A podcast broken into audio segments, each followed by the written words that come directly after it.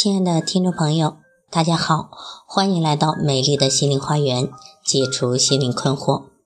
我是心理咨询师张霞，我的微信号是美丽花园的手写大写字母，也就是大写的 M L H Y 加数字一二三四五六七八九。我的 QQ 是二五零七幺幺四二零幺，欢迎大家与我沟通联系。咨询收费，听众咨询可以享受最高优惠。好，今天要分享的是教育问题，如何拯救九零后和零零后。现如今的家庭教育之难，难在什么地方呢？难在我们的教育有太多的悖论和问题需要去面对。各位父母，我们先来看一个问题：你了解现在的孩子吗？我在这个问题上是很有发言权的，因为近二十年来，我大概接触到了八千多个家庭的案例。当今的孩子是怎么回事？当今的孩子是什么人？我们要从本质上来把握。假如我们不能从本质上来把握，学校教育也好，家庭教育也好，都不会管在点子上。从一九九三年以后。孩子们就开始不一样了。为什么这么说呢？理由是一九九三年中国取缔了粮票这件事情，年纪大的是不是还记得呢？在中国这样一个国家里面，取缔了粮票意味着什么呢？我们吃饭不愁了。当一个民族吃饭不愁，尤其是我们这样的民族吃饭不愁的时候，我们会愁什么呢？我们的需要开始变得不一样了，人对人的需要不一样了，家长对孩子的需要不一样了，社会对人的需要不一样，人对社会的需要也不一样了。我们来看一九九三年以后的人的基本特征。首先，他们都是独套公寓里的独子了。独套公寓里的独子有什么样的人生感受呢？你可以去试试，到春天的时候买一只刚刚出生出来的小鸡，养着它，给它好吃好喝。你看看它是不是两个礼拜以后小鸡就死掉了？为什么呢？因为小鸡会很孤独。现代的孩子带着天生的孤独感来到了这个世界，那么孤独会有哪些麻烦呢？首先，人一孤独就会无端的伤感，莫名其妙的流眼泪。第第二，人一孤独，思考力就变得非常强，所以麻烦就来了，既不思考吃，又不思考穿，他就过早的思考了一个终极的问题，最高哲学的问题：我存在有什么意义？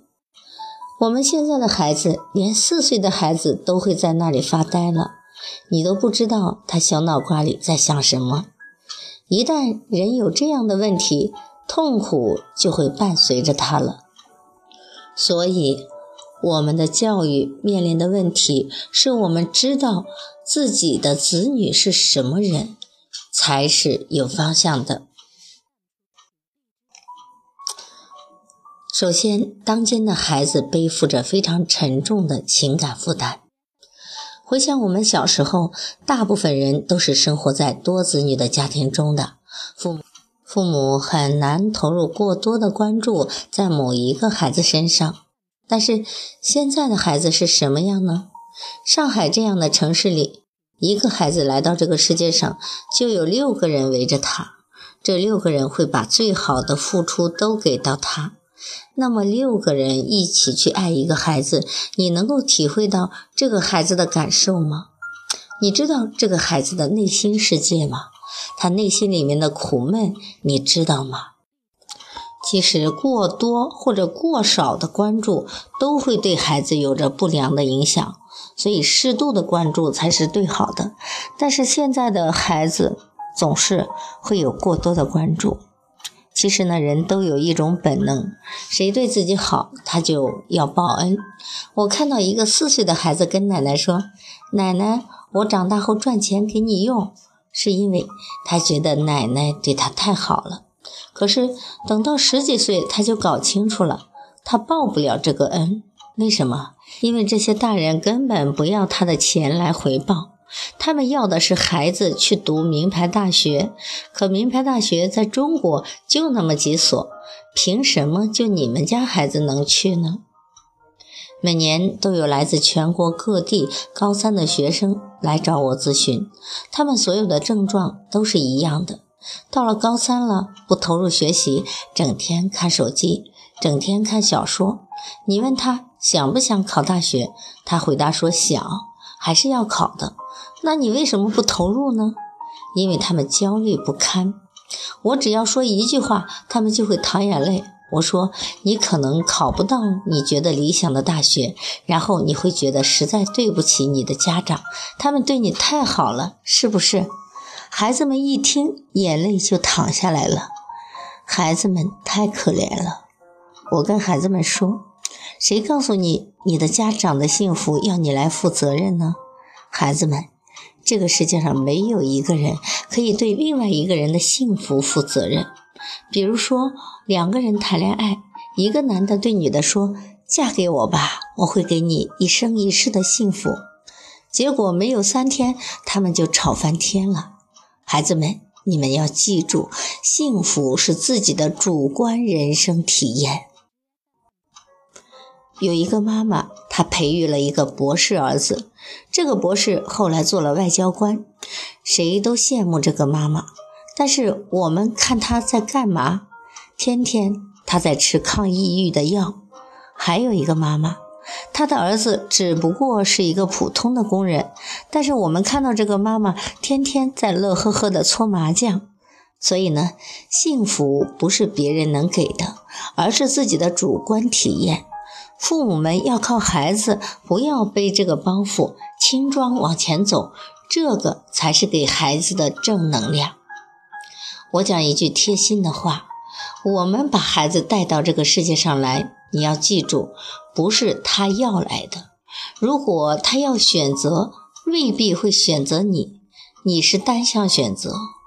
我跟我儿子经常说的话：儿子，咱们母子一场，彼此不要嫌弃，你不嫌我，我也不嫌你。孩子没有这种重担。他才能够轻装往前走，他才不会有考试的焦虑。现在咱们国家有多少学生因为要面临考试而焦虑不堪呢？因为焦虑，学习成绩才没有达到应该有的目标。我们能够看到，现在的孩子有空前的学业的压力，这是非常明显的。而隐性的东西是，孩子们整天跟焦虑的高危人群在一起，这些人是孩子的父母、老师。你想想看，如果孩子在学校、在家里都要面对一群焦虑的人，人人对孩子拉橡皮筋，老师在学校里不停地强调考试、学习，孩子回到家，家长也在强调考试、学习。那孩子可能就完了，这么双重的压力，谁也受不了呢。跟焦虑的人在一起会疲惫不堪。我们孩子所遇到的压力是全世界都没有的。美国的学校不应是吗？也应是，人家的学习任务也很重。可是人家的老师和家长不是我们这样的内心世界。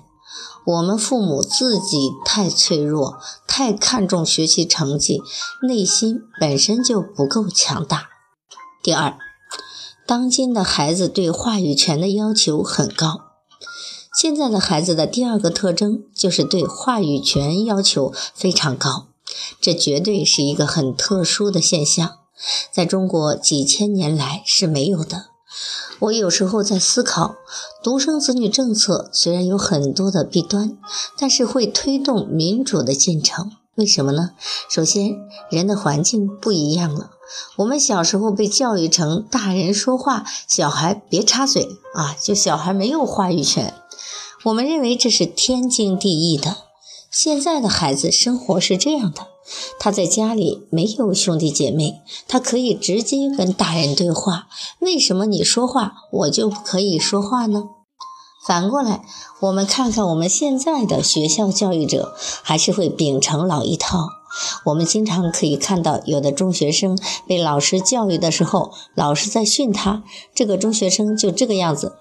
你讲吧，差不多讲好了吧？我可以进教室了吗？他根本不会听你讲的。为什么？因为你不了解他话语权要求很高，你没有给他平等的话。这也是我们职场上马上要面对的九三年以后的人。曾经有一个老总找到我说，他有一个名牌大学的实习生，这个实习生在开会的时候负责做记录。会上老总发言，实习生说：“我也来讲。”老总说：“怎么轮到你讲呢？”他说：“我为什么不可以讲呢？我也了解啊。”于是，这个老总就看不懂了。他跟我说：“你要看懂，他们话语权要求很高。如果你不让他有话语的可能性，他就会到网上去说，你堵不住他的。所以，各位，咱们想想看，有这种平等话语权要求的民族，他怎么能够不进步呢？这是对我们几千年文化的一种挑战。”你要面对的是我们的文化怎么样来衔接？只有把它衔接好了，孩子才能够平稳的过渡，而不受到他前代人的压制。这是我们所遇到的问题。那么第三个，当今的孩子知识面比较宽广啊，现在的孩子呢？他未必是要到你这里来接受知识的，好多的课都有光盘，他可以自己买光盘自己看，也可以从网上收看，而且都是名师讲的。现在的老师没有权威性了，不像我们小时候，家里如果没有一本书，老师就是万宝全书。现在没有这样的老师，你也别指望你会做这样的老师，或者说你可能得不到这样老师的一种感受。老师不理解这点，就会打击学生，就否定现在的学生不如过去的学生。其实这是时代的特征，跟不上的话，那就是老师的问题了。在上海，有的孩子读初中的时候，已经走过半个地球了。老师在教室里面讲加拿大，孩子说我在加拿大待过很长的时间。老师，你去过没有？那么各位想想看，这个书怎么教呢？我讲的都是非常实际的东西，教育要针对这些问题，才能够对未来的学生有用。第四，当今的孩子都很善良。我们所有的一九九三年以后的孩子的父母都会说他的孩子有这样那样的缺点，但是有一点，孩子都是非常善良的，这就是中国的希望所在。理由如下：你在马路上，但凡看到一个乞丐，小孩子的脚步就有点迈不开了，他会尽量的拖住他妈妈，尽量的慢一点。实际上，他是想让妈妈捐点钱给这个乞丐。小孩子很善良，原因是他有爱，他是沉浸在爱当中长大的，他是在一个物质丰厚的时代里长大的。这样的人一定是善良的，一定是有爱心的。爱心不是空穴来风，爱心是有条件的。现在的孩子具备了基础的条件，所以呢，他们有同情心，他们同情弱者，他们也爱别人。所以他的道德判断水平要比我们这一代人要高多了，因为不同的身世，两代人的道德水准是不同的。所以呢，我觉得非常有信心，后面的年轻人他们会越来越好的。这一代的孩子是有希望的，我们做家长的绝对不要辜负了他们，因为他们都是善良的好孩子。第五点。当当今都市的孩子现实感都非常弱，那么为什么当今都市的孩子现实感非常弱呢？这也是教育的结果。我们的孩子从小到大，一切现实的事物都被替代了。他们只知道好好学习，而我们的学校也没有供给孩子处理事物的可能性，除了学习和补课，没有其他的活动。孩子在现代化的电脑世界里生活，现实感很弱。他们在虚拟的世界里体会到真实感，在真实的世界里有虚拟感，这就是他们的特征。比如说，现在的中学生都在玩手办，人数大概的比例是四分之一。那么，什么叫手办呢？手办就是以日本动漫为模板所制作的那些玩偶，他一个人跟这些玩偶在玩。有的时候，玩偶呢还带有一些色情。一个男孩子玩到他会爱上这个玩偶，然后呢就会在虚拟世界里捣鼓真实感。他们在网上交流，似乎这个玩偶就是一个活人一样。最后呢，他反而在真实的世界里有虚拟感。两个人在网上聊好了之后，准备见面，坐在一起，居然没有话。结果说：“我们网上去说吧，再见。”啊，于是就到网上去说了。有这样一个场景，有几个四五岁的孩子，他们在一间没有大人的房间里。如果我们以常识来看，这个房间一定会翻天了，地上都是水，弄得一塌糊涂。但现实是，这个房间的门一打开，竟然鸦雀无声，每个孩子都很安静，比老人院还宁静。这就是我们现在的孩子，他们一不怕死。二不怕苦，你要跟孩子说不好好学习，将来会过什么样的苦日子？他会跟你说不可能的。如果到那天，我会去死的。人家连死都不怕，还会怕什么呢？这让我们怎样去教育呢？我不知道在座的有没有德育的校长，如果有，请思考一下，如果我们现在中小学的德育活动应该做些什么？因为孩子的现实感很弱。学校最好提供以下的帮助，比如模拟法庭、模拟超市、模拟社区，去搞这些东西。有一个中学生跟我说，学校请来一个老掉牙的战争年代的老军人，跟他们说，我们的战争年代如此的艰苦，你们这些人现在满脑子是资产阶级思想，天天想着穿名牌。那个高中生说：“老爷爷，你们革命不是为了我们穿名牌，是为了什么呀？所以我们的德育教育真该动动脑筋了。孩子缺什么，你要给他什么。德育教育是教育人，不是灌输某些东西。你要把他育成一个健康的人，不然他就是一个没有现实感的人。到后来，他的人格也会出现问题。”曾经呢，有一个重点中学的学生，他带了一个手机给我们看。他说：“老师，我们在玩这个东西。”我一看，吓了一跳。在玩什么呢？一个人割自己一刀，很好玩吗？这种行为我们怎么能够理解呢？这就是现实感缺乏的表现。他必须这样才能够找到自己真实的存在。可惜，我们作为教育者却全然不知。我们只知道把孩子的成绩搞上去，如果成绩下来，就有太多的因素了。我们一定要了解我们的孩子，这些才是他们内心的痛苦点。第六，当今的孩子对个性化的生活要求非常之高。我们来看有一个特征，个性化要求高。我们小时候被教育成，你就是大海里的一滴水，你是沙漠里的一粒沙，那意思就是你很平凡。可是现在的孩子是，我来过了，雁过留声，你们怎么可以不知道我来过呢？他们必须要展现个性。那么，可是我们的教育允许吗？设计出来让他展现个性的平台了吗？我们班级的班会课是不是提供了呢？曾经有一个孩子跑到我这边，说他非要留长头发，穿花衣服，而到校门口就不得不脱掉了，因为教导主任说要不剪头发你就不要来。后来呢，我打电话给他的班主任，我说你知道吗？这个孩子的动漫知识，我连做他的小学生都不配。你给他一节班会课，让他好好的展示一下自己关于游戏的 PPT，我相信他从此就会改变啊，不会在这个穿衣打扮、在头发上做文章了。因为他的动漫知识特长得到了大家的承认和肯定。他他就不会在其他的地方做文章了。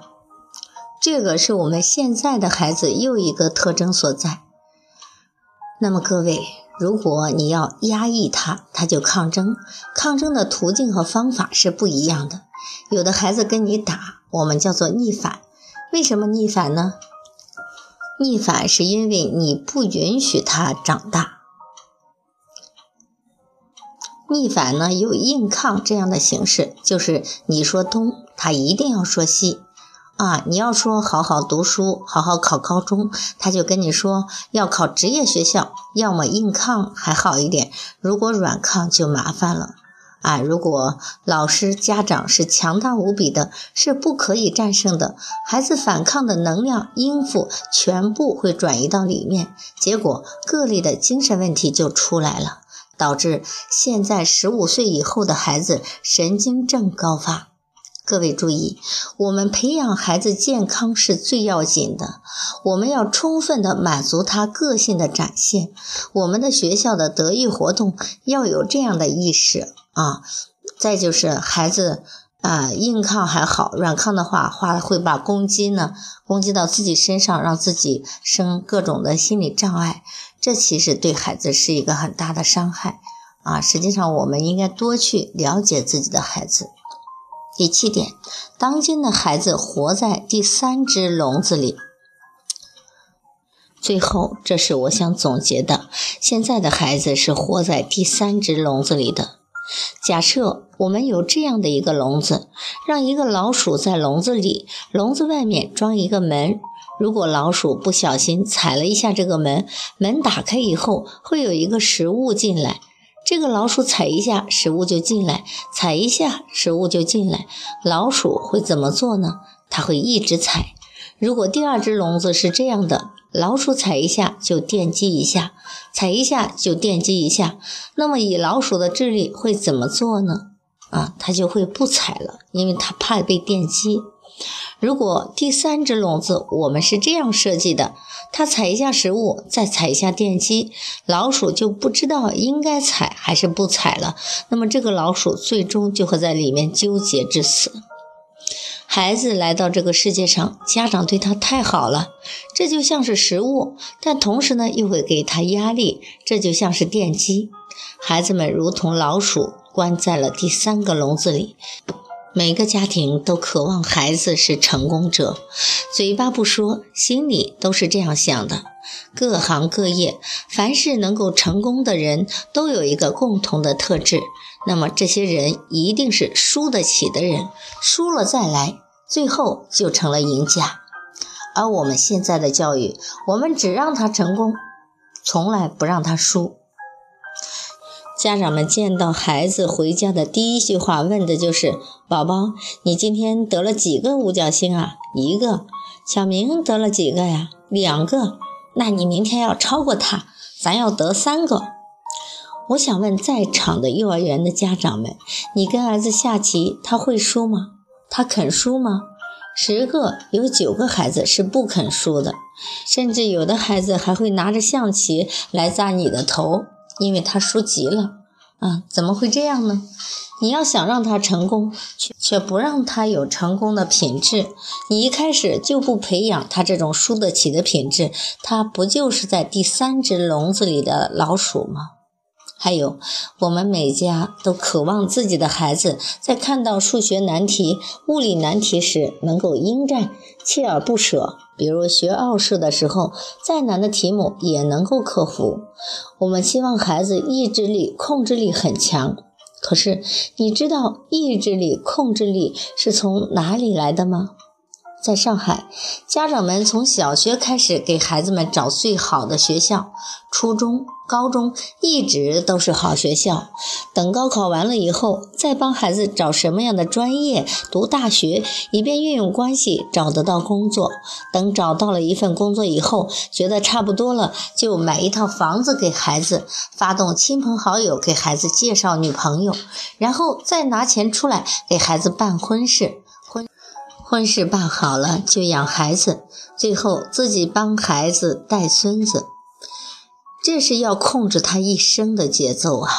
那还需要他有一种应战困难的自控力吗？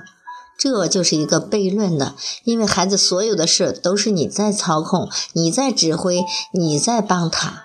这个人不就是那个在第三只笼子里的老鼠吗？